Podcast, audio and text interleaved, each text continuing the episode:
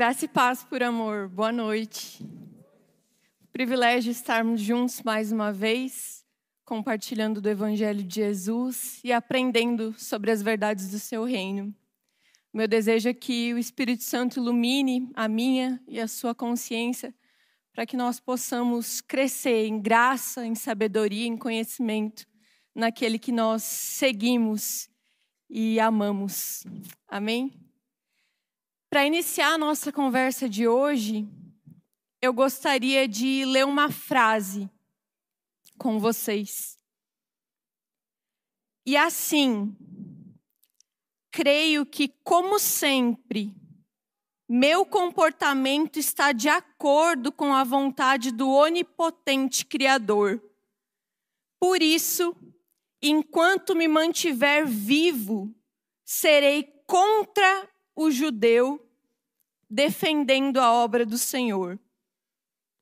Creio que o meu comportamento, como sempre, está de acordo com a vontade do onipotente Criador.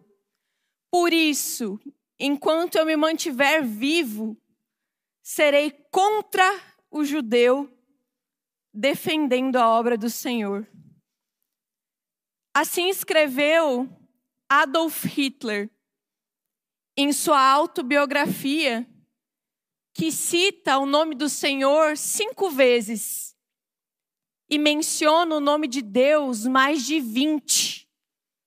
Alguns anos antes de ser o maior responsável pelo Holocausto, que matou cerca de cinco milhões dos nossos irmãos judeus. Ou como nós podemos dizer, para expressar mais claramente a atrocidade desse ato, que matou um dos nossos irmãos judeus cinco milhões de vezes.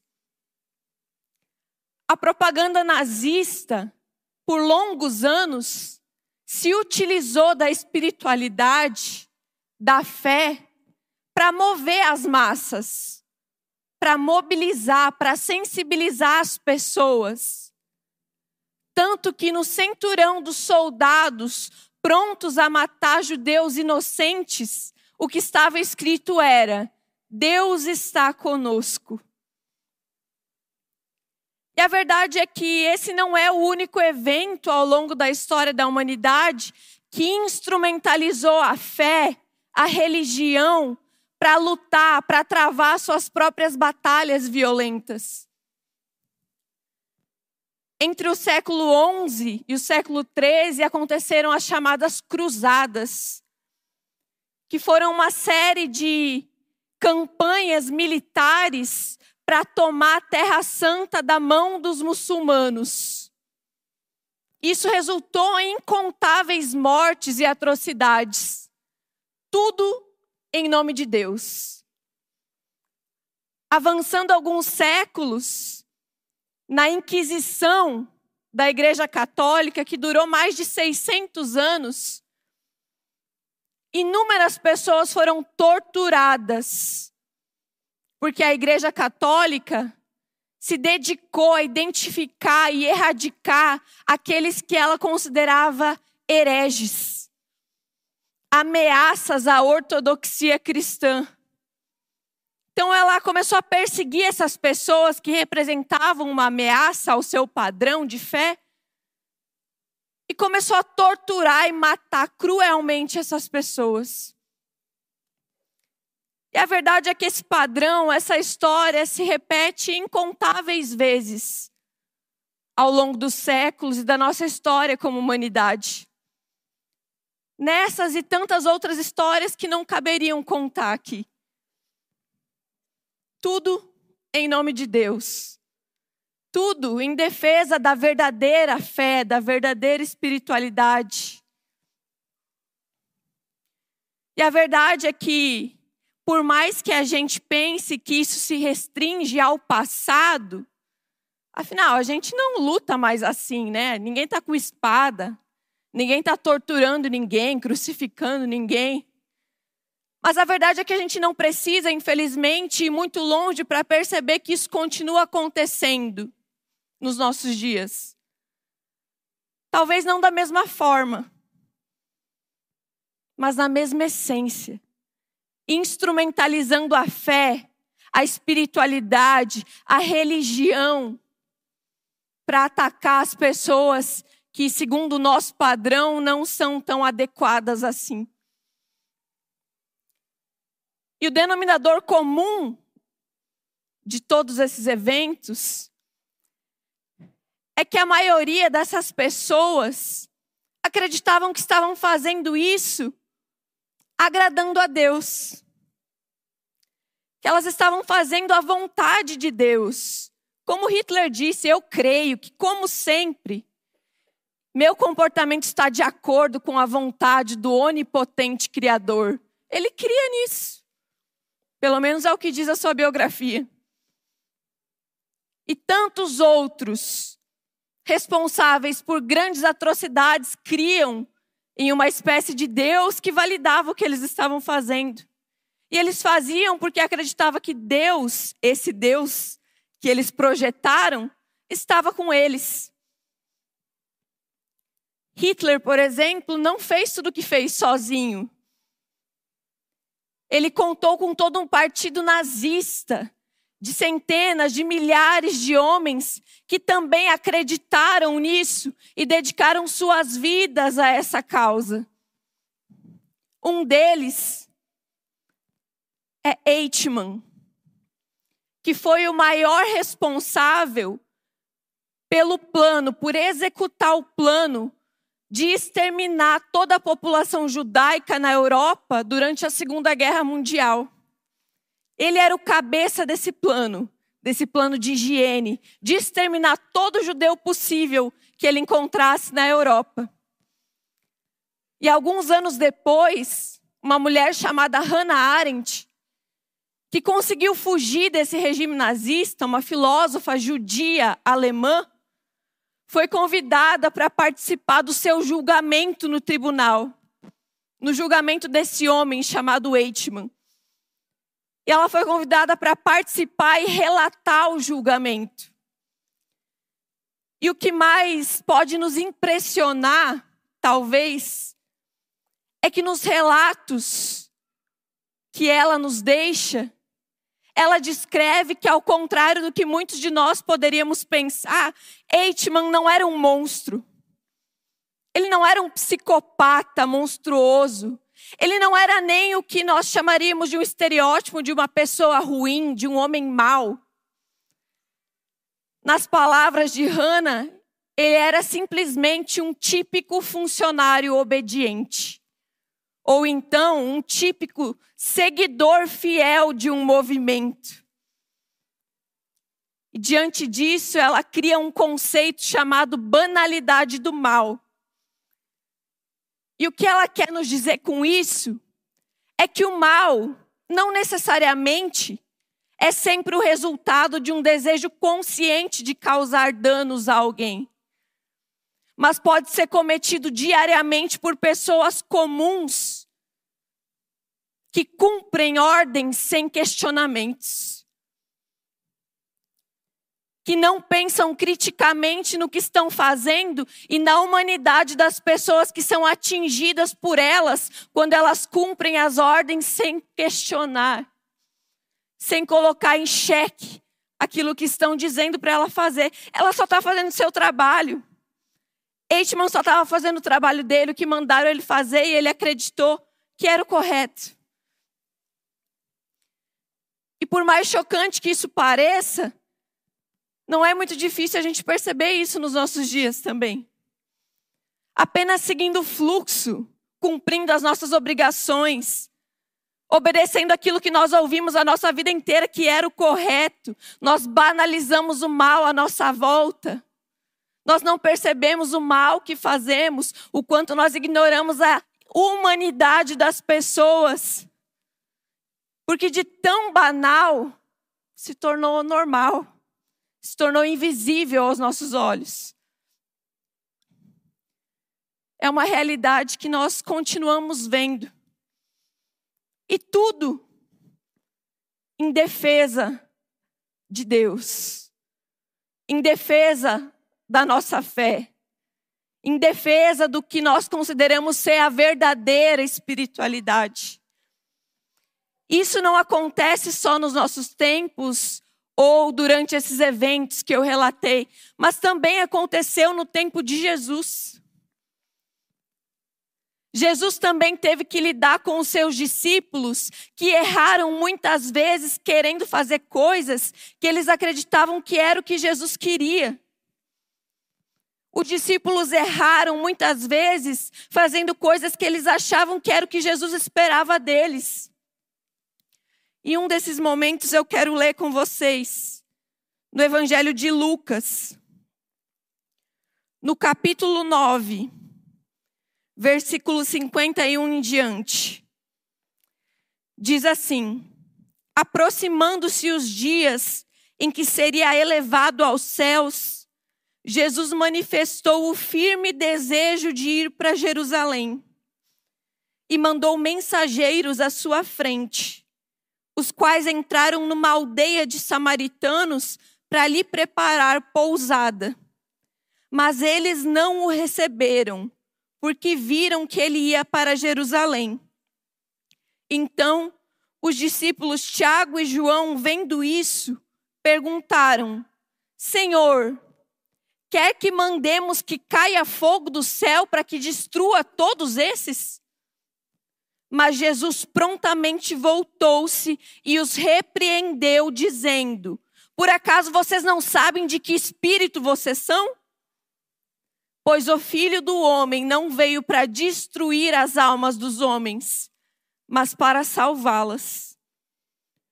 Pois o filho do homem não veio para condenar a alma dos homens, mas para salvá-las. Nesse texto, nesse momento, a primeira coisa que me chama a atenção é que aparentemente os discípulos estavam querendo fazer uma coisa boa. Eles estavam querendo defender Jesus. Aquela cidade, aquele povo não recebeu bem Jesus e eles queriam defendê-lo. Eles queriam defender a sua honra. Isso até nos parece algo aceitável. Eles tinham um fim justificável, mas os meios que eles queriam utilizar para isso eram totalmente questionáveis, totalmente corrompidos. E nesse texto existem três coisas que me chamam a atenção e que dizem respeito à resposta, à reação de Jesus diante de uma incitação a um ato extremamente violento a uma iniciativa de violência para defender o seu nome, a sua honra, a sua pessoa. A primeira coisa que me chama a atenção na reação de Jesus diante desse acontecimento é que ele os repreende imediatamente. Jesus repreende aquele desejo violento, ainda que seja para defendê-lo, para protegê-lo nos mostrando que ele não deseja ser defendido a custo de condenação, de destruição da vida humana. Jesus nos mostra que os seus discípulos não podem ser identificados com nenhum tipo de violência contra a vida humana. Ele nos mostra que o evangelho não precisa ser defendido com violência, porque não é uma doutrina, uma ditadura a ser imposta violentamente. É uma mensagem de amor a ser compartilhada livremente. O Evangelho não é uma fortaleza, uma torre que nós devemos proteger. Ele é uma fonte de água viva que flui livremente e alcança todo aquele que quiser recebê-lo. Então, a primeira coisa que Jesus faz é repreender a violência, o desejo, a iniciativa violenta para defendê-lo. E eu não sei o que vem à sua cabeça quando você ouve a palavra violência. Porque o mais comum é que a gente já pense no âmbito físico. Na violência física, na morte física. Mas a violência está para muito além disso. Tanto é que nunca se ouviu tanto falar como nos nossos dias sobre comunicação não violenta, por exemplo. Porque a violência não é só o que nós fazemos com as nossas mãos, mas também é o que sai da nossa boca.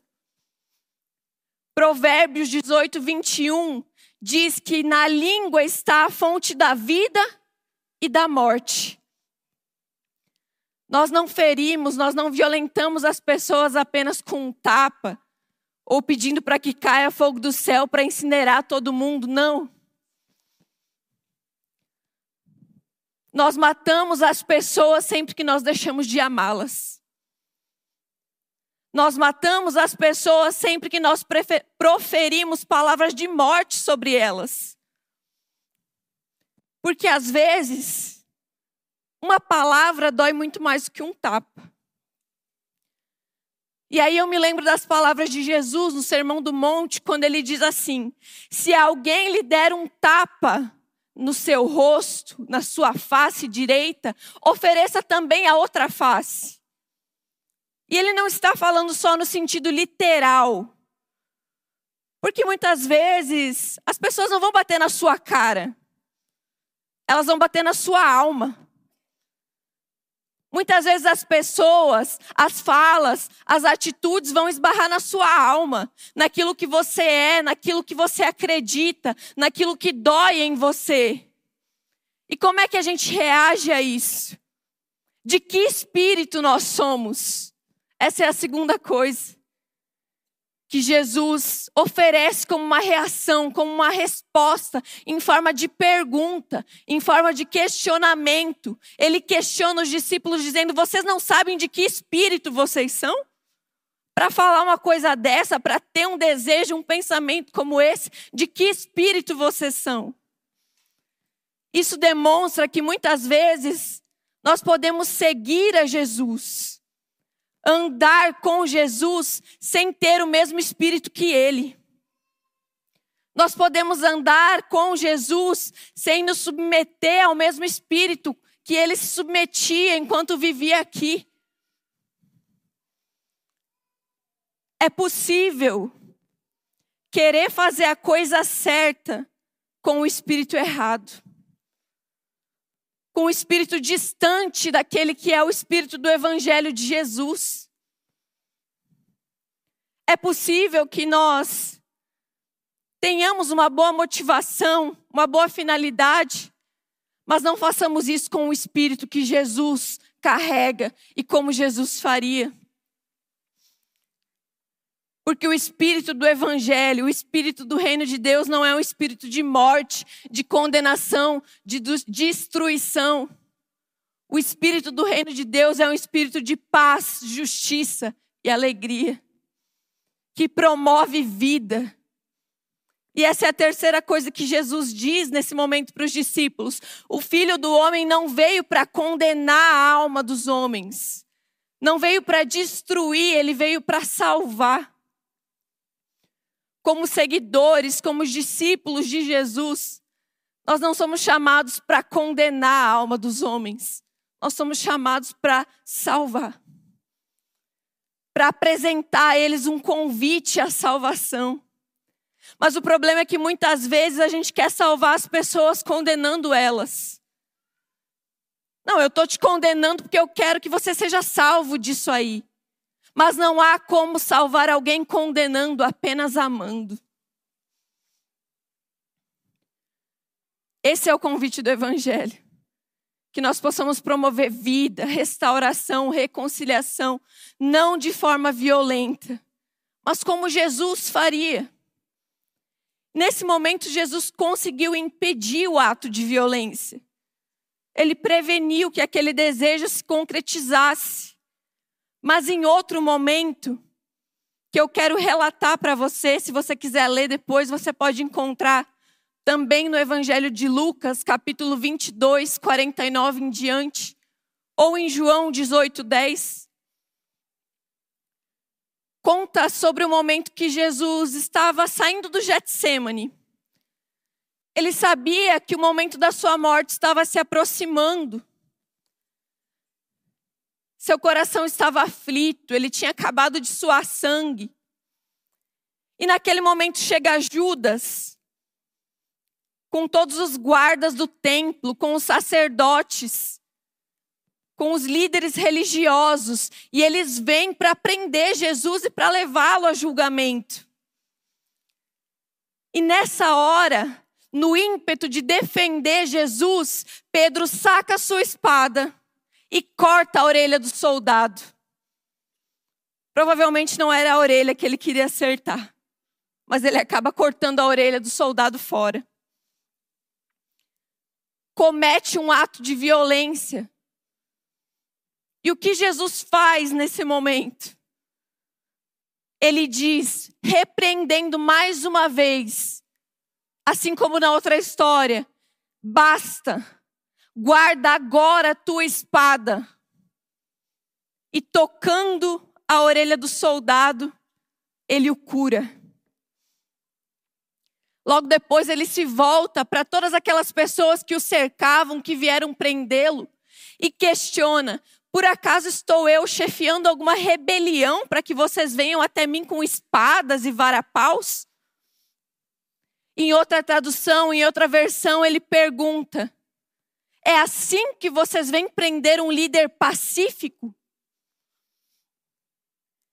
E é importante a gente ressaltar isso porque naquela época, os líderes considerados figuras messiânicas eram associados a revoltas populares, a derrubadas de reinos gentios que oprimiam Israel. Os líderes messiânicos, os messias que Israel esperava, o Messias que Israel esperava, era alguém que tomaria o reino à força, que defenderia Israel a custo de qualquer coisa, com autoridade, com poder, com violência, se necessário. Por isso, esses líderes messiânicos, eles eram reconhecidos por movimentos extremamente violentos, porque eles queriam assumir o poder. No entanto, um líder messiânico que cura alguém que estava o atacando, não corresponde em nada com as expectativas messiânicas ou religiosas do seu tempo. Um líder pacífico que cura aquele que veio prendê-lo e levá-lo até a morte, estava revelando que o seu reino era de uma ordem totalmente diferente daquelas que eles esperavam. Um reino de paz, justiça e alegria.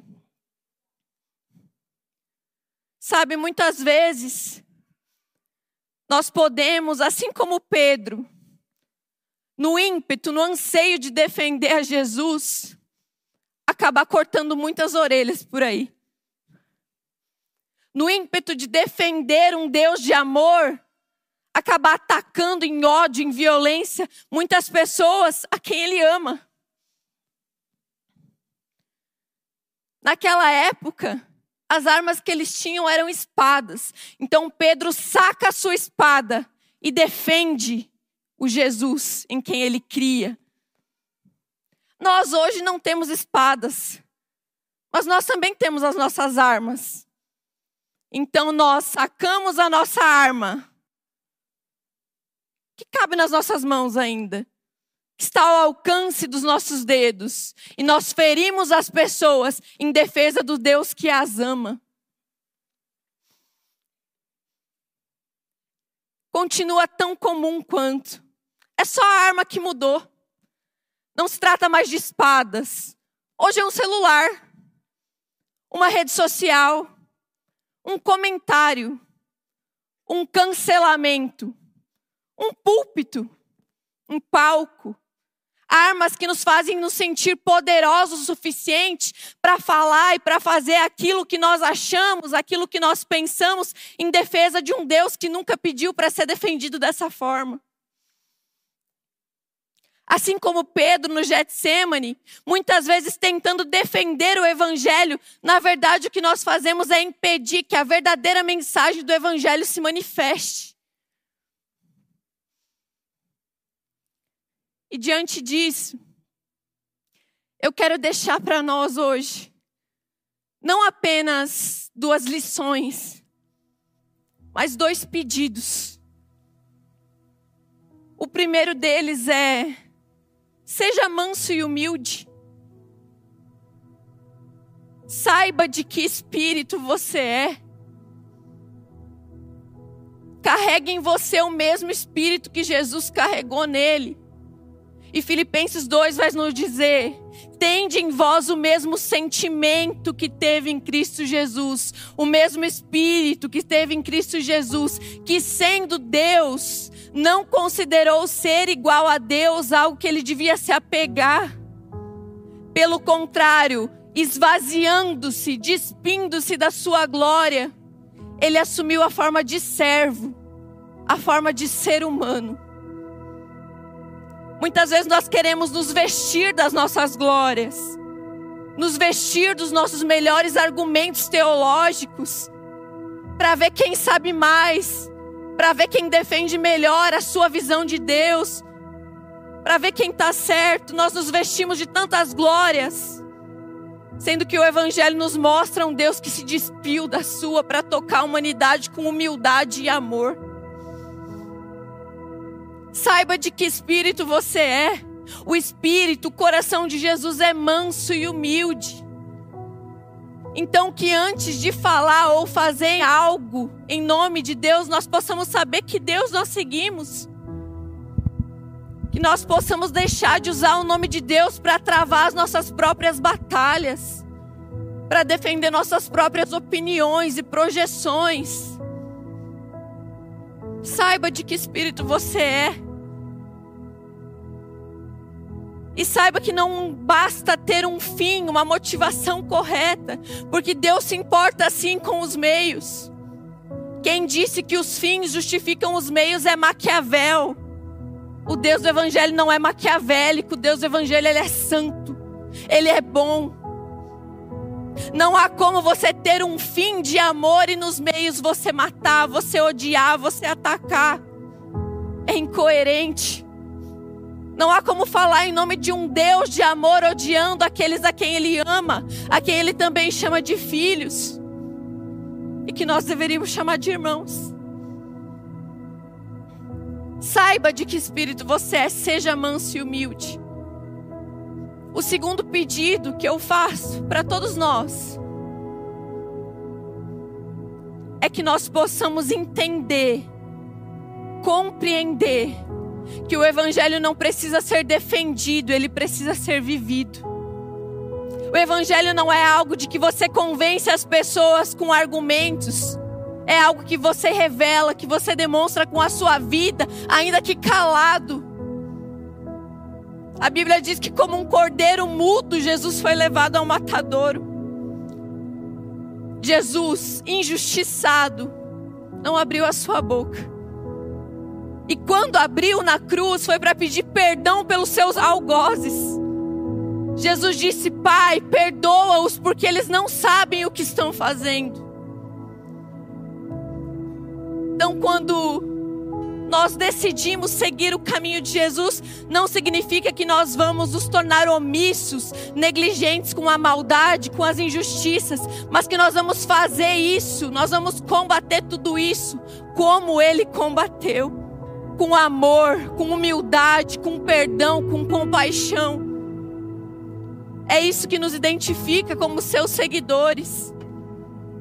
Sabe, se a gente usasse o mesmo tempo que a gente usa para debater nos comentários de uma rede social uns com os outros, para aprender a amar uns aos outros, o mundo nos reconheceria muito mais rápido como seguidores que têm uma mensagem que vale a pena ser ouvida. Quando amardes uns aos outros é que serão reconhecidos como meus discípulos.